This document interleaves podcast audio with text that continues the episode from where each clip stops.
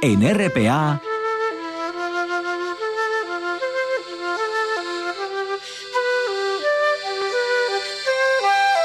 Noche tras noche.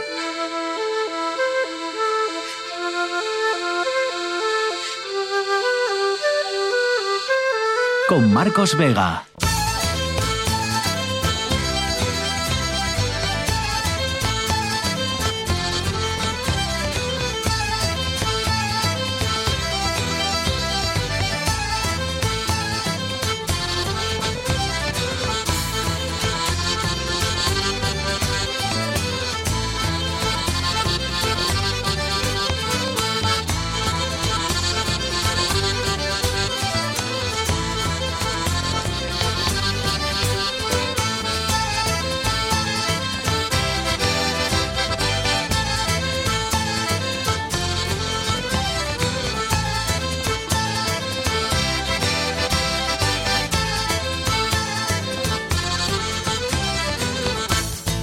Buenas noches, bienvenidos al espectáculo de la radio que continúa después de ese emocionante partido del Oviedo Baloncesto una vez más, con, con, tiempos muertos y en esta noche de ánimas, ¿verdad? Repicaron las campanas en este martes en la Catedral de Oviedo y en Covadonga. La princesa de Asturias juró, ya saben, la Constitución en el Congreso de los Diputados y después dio un discurso en el Palacio Real en el que pidió a los españoles que confiáramos en ella. Juan Lorenzo está al frente de la parte técnica con César Inclán en producción. Son las 10 y 41 minutos. Esto es Asturias y estas son, recuerden, las maneras de conectar con Noche tras Noche. Hoy con ustedes hasta las 12 de la noche a través del Facebook, Noche tras Noche Espacio RPA, o a través del Twitter, si lo prefieren, no, NTN RPA. Es un día histórico este último martes de octubre, aunque con algunos matices que luego nuestra historiadora Arancha Margolles nos va a explicar. ¿no? Se han dicho muchas cosas sobre el acto de la princesa Leonor esta mañana y no todos son del todo exacto. ¿Quién nos iba a decir hace 18 años, verdad? Cuando todavía estamos casi asimilando estábamos que el príncipe de Asturias se hubiera casado con una periodista asturiana, ¿no? ¿Quién nos iba a decir que 18 años después los dirigentes de este país que en realidad no son más que una representación, ¿verdad?, de todos nosotros, fueran a ser incapaces de modificar en 18 años la Constitución para eliminar algo tan anacrónico y, en lo que estamos de acuerdo además, como la estamos de acuerdo en eliminar como la prevalencia del hombre sobre la mujer a la hora de reinar, ¿no? Afortunadamente para Leonor o no, quién sabe. Felipe y Leticia solo han tenido hijas y esta mañana pues la mayor ha jurado lealtad a la Constitución, como les digo, en el Congreso de los Diputados. Así que a partir de hoy en el caso de que el rey Felipe VI sufriera alguna incapacitación temporal, sería Leonor la que asumiría la regencia y en el caso de que Felipe VI abdicara, la princesa de Asturias se convertiría en ese caso en reina. Es la noticia más importante de un día en el que los sindicatos del ERA, los geriátricos asturianos, siguen con el encierro en su sede para reclamar ese plus de peligrosidad y, y reclamar que el Principado aumente el personal de refuerzo. Un día en el que la consejera de Educación, Lidia Espina, ha confirmado que los profesores asturianos y el Principado han llegado a un acuerdo para al menos una de sus reivindicaciones. Van a tener cuatro días de asuntos propios nuestros profesores de la, de la pública, uno por trimestre en días lectivos y uno más en periodo no lectivo. El gobierno también ha planteado la rebaja progresiva de la ratio, ¿no? es decir, del número de alumnos por aula, a partir de septiembre, pero en esta cuestión todavía no hay acuerdo en la cuestión de la ratio. Y por último, un día en el que el, consejo, el consejero de Fomento, Alejandro Calvo, ha dicho que el Ayuntamiento de Oviedo tiene mucho trabajo para abordar la necesaria transformación urbana ante la llegada del AVE a Asturias. Se ha referido en concreto a los espacios de llegada y salida de, de vehículos, de estacionamiento de vehículos y a ampliar la zona de taxis. Es decir, para la llegada y salida de los trenes la situación de la estación de Oviedo está preparada, en opinión del consejero, pero en lo que afecta a la parte urbana necesita mejorar. César Inclán, buenas noches. ¿Qué tal, Marcos? Buenas noches. ¿Qué más cosas nos deja este martes? Tal día como hoy, de 1986, el gobierno español rehabilitó a los militares de la Unión Militar Democrática, la recordada UMD, expulsados en 1976 al demandar el establecimiento de un régimen democrático. Constituida en agosto de 1974, en sus tres años de existencia desarrolló una actividad en los cuarteles de apoyo a la, reforma política en España. Siete oficiales de, de la UMD fueron condenados en Consejo de Guerra y expulsados de las Fuerzas Armadas, hasta que en aquel 1986 se produjo su rehabilitación profesional plena, aunque no se les concedió destino en activo a los que lo solicitaron. Fundada en aquel tardofranquismo por tres comandantes y nueve capitanes de diversas armas, con el objetivo de democratizar las Fuerzas Armadas y de oponerse a la dictadura de Francisco Franco, siguiendo el modelo del movimiento del 25 de abril de 1974, que había puesto fin ese año a la dictadura de Salazar en Portugal, la UMD llegó a crear un comité táctico destinado a evitar que se produjera un golpe de Estado en sentido regresivo. El movimiento venía gestándose, aunque tímidamente y de una manera un tanto informal, entre los profesores y alumnos de una academia de preparación para el ingreso en la Academia General Militar. Es en esta academia, subvencionada paradójicamente por el Frente de Juventudes y dirigida por el capitán Luis Pinilla, hijo del defensor franquista del cuartel de Simancas de Gijón, y donde también colaboraba el sacerdote José María Llanos, que muchos años después se haría famoso por su lucha en el barrio marginal madrileño del Pozo del Tío Ramundo, donde se constituye una organización denominada Forja, cuyo objetivo era conseguir la perfección moral y humana y mejorar la profesionalidad de los militares. No obstante, el férreo control ejercido sobre las Fuerzas Armadas, uno de los pilares fundamentales de la dictadura franquista, impidió que el asunto durante un tiempo no pasara del fomento de una visión crítica de los alumnos futuros oficiales del ejército. Tras la Revolución de los Claveles del 74 en Portugal, en agosto de ese año los comandantes Luis Otero y Julio Busquets viajaron a Portugal para recibir información de primera mano de los militares portugueses contactando después con políticos de la oposición antifranquista.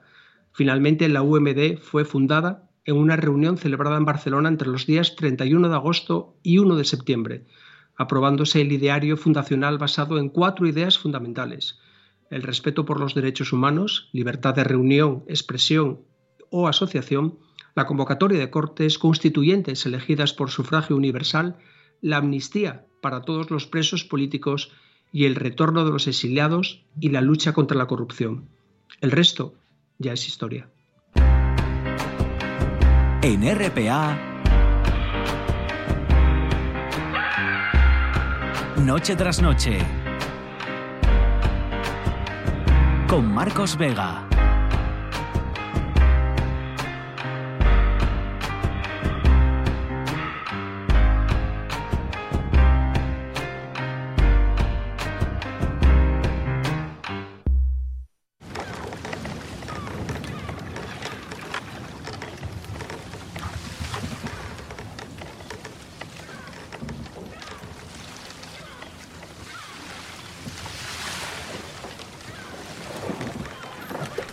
Eva Velasco, doctora en Ciencias del Mar, buenas noches.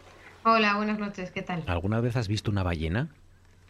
Sí, sí, la verdad es que sí. de, lejos, casi siempre vemos solo los chorros, pero, pero sí, cuando vamos de campaña nos pone a todos muy contentos, nos encanta. Eso de ver el lomito ahí está muy guay, sí. Claro, porque os subís en un barco y estáis, ¿qué, meses navegando o cuánto?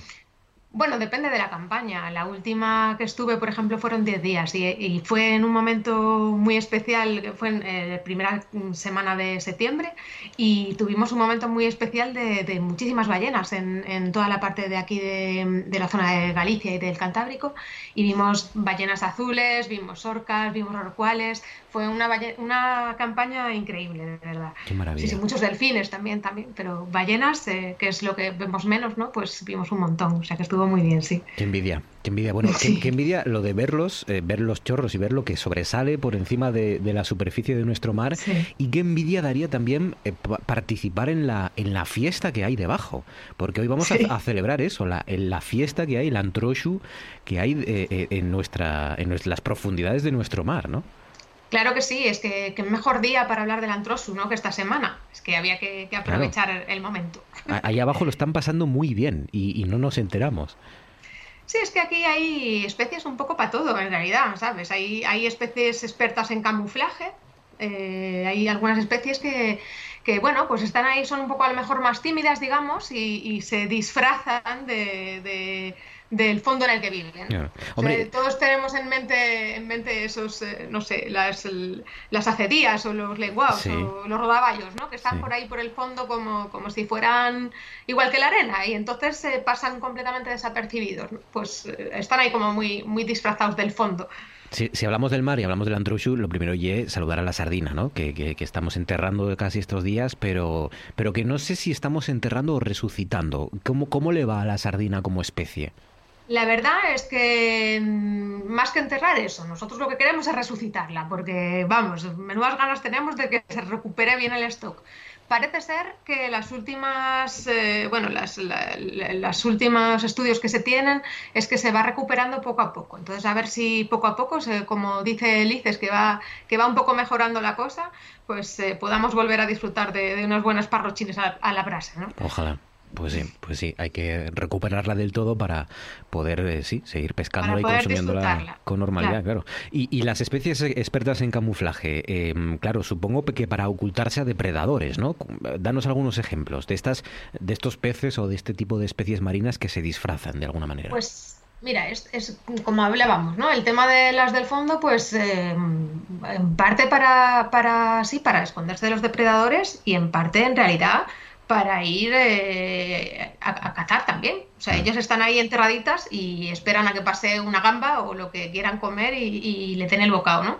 Pero pasa lo mismo con otras especies que viven a lo mejor en la columna de agua. Si nosotros pensamos en un tiburón azul, por ejemplo, los tiburones azules son, que son, son preciosísimos, no sé si habéis visto alguno, es eh, de un color azul eléctrico prácticamente por arriba y blanco por debajo. ¿no? Pues lo que consigue con, con esa coloración es eh, bueno, pues tener un camuflaje contra iluminación, ¿no? De tal forma que si un animal eh, mira desde arriba no le va a ver, no va a ver un algo claro que pasa navegando por debajo de él y si un animal le mira desde abajo, pues tampoco le va a ver, ¿no? Porque, porque no va a aparecer una sombra por arriba. Es como que la barriga es blanca, el, lomito es azul y consigue pasar desapercibido en la columna de agua y eso le permite ser invisible para poder cazar y para poder ser, cazado, ¿no? O sea, si mm. pensamos igual en un bocarte, por ejemplo, tú piensas en los bocartes y son súper plateaditos por la barriga y, muy negro por arriba, ¿no? Pues un poco es la misma idea. Lo que hacen es mm, intentar pasar lo más desapercibidos posible en la, columna de agua. Qué bonito es el tiburón azul. Es, muy, muy planito, ¿no? Es, es, como es como muy delgadito, pero pero sí, unos ojos imponentes también. Sí, sí, sí. Tuvimos hace, hace poquito, tuvimos uno porque había varado en, en una playa y nos lo trajeron y, es espectacular. Es que tiene de verdad unos colores y eh, esa piel que tiene es espectacular, sí, sí. Ahora, a mí los que me fascinan son estos que, que atraen a las especies con una especie de, de luces, ¿no? De, o de farolillos que tienen. Sí, esos también, también van disfrazados, en verdad. Es un poco, un poco lo mismo, ¿no? Los, los fotóforos de los que hablábamos del, del, calamar gigante hace un par de semanas son, son para cazar, pero luego sí que hay otros que son como los peces linterna que les llaman, que, que tienen como esos fotóforos, pero chiquititos, eh, a lo largo del cuerpo, y un poco la la idea es un poco la misma que en los bocartes y en los tiburones azules, ¿sabes? Es un poco esa idea de pasar eh, casi desapercibidos allí donde están para que no les vean y para poder, pues eso, tanto cazar como, como no ser cazados, ¿sabes? Están las especies que se disfrazan para pasar desapercibidas y están las otras especies las que, las que les gusta la juerga, las que son expertas en llamar la atención. Sí, efectivamente. Hay algunas que, bueno, pues que no son precisamente discretas, digamos. O sea, a ellas les gusta, pues eso. Si es antrosio, es antrosio. Y entonces, pues se tiene que venir ahí un poquito arriba, ¿no? Eh, por ejemplo, eh, los nudibranquios, que, que, bueno, son, son eh, unos pequeños moluscos, normalmente son así de, pequeño tamaño, ¿no? De, que son, bueno, han perdido la concha, o sea, son como unas babosas, digamos, marinas, ¿no? Y normalmente son de unos colores muy, muy llamativos. Tienen tanto una coloración como un patrón, unos patrones de colores muy, muy llamativos. Que, bueno, hay, hay, una especie, por ejemplo, muy común en, el Cantábrico, que incluso se, se, llama Felimare cantábrica, ¿no? Porque es tan, tan común que, que normalmente le han puesto ese, ese, nombre, que es de los colores de la bandera asturiana, es, es azul y amarillo, ¿no? Es súper bonito. Y este bicho, lo que, por lo que tiene esos colores tan llamativos, es un poco para advertir, ¿no? Este lo que quiere es advertir a los demás. Este lo que está diciendo es, oye, yo que vosotros no me comería, porque, eh, bueno, eh, a lo mejor no estoy muy bueno o a lo mejor es que soy venenoso. O sea, esto es como cuando, cuando vas por el campo y ves estas setas tan bonitas, las típicas setas de, los, de, los gnomos, ¿no? Esas rojas y blancas tan bonitas, que tú sabes que no deberías comerla, pues esto es un poco igual. Es como decir, mira, yo soy muy bonito, te estoy llamando la atención, pero precisamente es por tu bien. Así que mejor déjame en paz y no me comas. Oye, si, tuviéramos que celebrar un concurso de disfraces eh, ahí abajo, ¿quién, quién ganaría? ¿Quién, es el, ¿Quién se lleva el premio al mejor disfraz? Uf, yo tengo unos cuantos candidatos, ¿eh? porque, porque hay, ahí, hay, hay algunos que, que, se les da muy bien, como por ejemplo los calamares, ¿no? que ya sabes que los calamares tienen una habilidad increíble para, para cambiar de color. Eh, pero yo si tuviera que dar un premio al mejor disfraz, ese es a, un pequeño pez que, que, vive en las charcas intermareales, que se llama, bueno, le llaman gallerbo, que, que es un pez muy curioso, porque es que no, sé si te vas a creer lo que, lo que hace. Este, esta especie, eh, Salaria pavus se llama, ¿no? Eh, tiene un marcado. Salaria pavus, el nombre científico. Tiene un marcado dimorfismo sexual. Los machos y las hembras no tienen nada que ver el uno con el otro. Entonces, los machos son mucho más grandes que las hembras y durante la época reproductiva, además, tienen unos colores muy especiales, ¿no? Tienen una coloración muy bonita y, además se les pone una cresta muy grande en la cabeza, como con colores dorados y tal. Son unos, unos machos muy territoriales que lo que buscan pues son, son eh, unos nidos eh, que ellos defienden, porque luego ellos son los que cuidan la puesta y ellos son los que luchan por las hembras, o sea que son, son como, aquí estoy yo, ¿no? El, macho ibérico de aquí estoy yo. Sí, sí, el, chulo piscinas, un poco, ¿no? El chulo playa en este caso. Es un poco eso, es un poco el chulo playa del mar, ¿no? Y... entonces hay los, los, machos pequeñitos que no han llegado a ser tan grandes, claro, no pueden competir con ellos, porque si se lían en una pelea, obviamente van a salir perdiendo. Entonces lo que hacen es disfrazarse de hembras. O sea, ah. ¿cómo te quedas? Lo que hacen es tener la misma coloración que las hembras y además el comportamiento que adoptan es un poco el comportamiento de la hembra. Entonces consiguen engañar al macho grande y lo que hacen es meterse en, el nido que ha, que ha, creado él y donde han depositado ya algunas hembras, han depositado sus huevos y aprovecha ese momento de engaño para fertilizar en los huevos y luego que le, encima le cuiden la puesta, ¿sabes? o sea, impresionante. Yo me parece que si hay que darle un premio a un disfraz, desde luego es, a este que consigue engañar a los de su misma especie. ¿no? Es un poco un caso de, parasitismo de alguna manera, ¿no? Eh, el hecho de que tenga o, que utilice a la hembra para un, sí, para que luego cuiden sus propios, bueno, sí, es una relación, el gallerbo, ¿no? Y es, un poco de, de, jeta, yo creo, ¿no? Es tener ahí, pero bueno, así consigues que, bueno, que la especie pues tenga eh, más, em, más eh, distintos y entonces al final es bueno para la especie, ¿no? O sea que... El gallerbo. ¿Y este lo tenemos en el Cantábrico, dices? Sí, sí, ah, en las, las, las típicas charcas intermareales que hay, pues eh, no es muy abundante en, lo que es la zona de Asturias, pero, pero sí que lo hay, sí. Pues nada, el gallerbo, el pez eh, transformista, ¿no? Que se, convierte en mujer. Eh, para sí sí para mm, cazar y, procrear con, otras hembras y que les cuiden luego los huevos los, machos débiles claro Qué, pillo, el gallerbo. Muy bien, pues ya ven, la que tienen ahí abajo montada. Eva Velasco, cuídate amigo, un abrazo fuerte, gracias. Venga, un abrazo.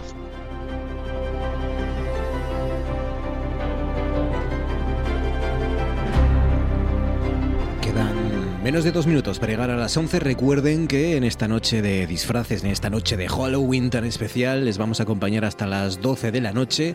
Así que no se preocupen que noche tras noche continúa. Déjenme que les cuente que acaban de anunciar hace unos minutos PSOE y Esquerra Republicana de Cataluña a última hora un acuerdo sobre el texto de la futura ley de amnistía con la que los eh, socialistas pues ya terminan de encarrilar la investidura de Pedro Sánchez, así que a falta del sí definitivo de Junts todo preparado ya prácticamente para que en los próximos días y en la, quizás la próxima semana se produzca esa amnistía de Pedro Sánchez con ese acuerdo, repito, al que acaban de llegar hace unos minutos PSOE y Esquerra Republicana de Cataluña. No se muevan, que repito, noche tras noche continúa. Hoy les hacemos compañía hasta las 12.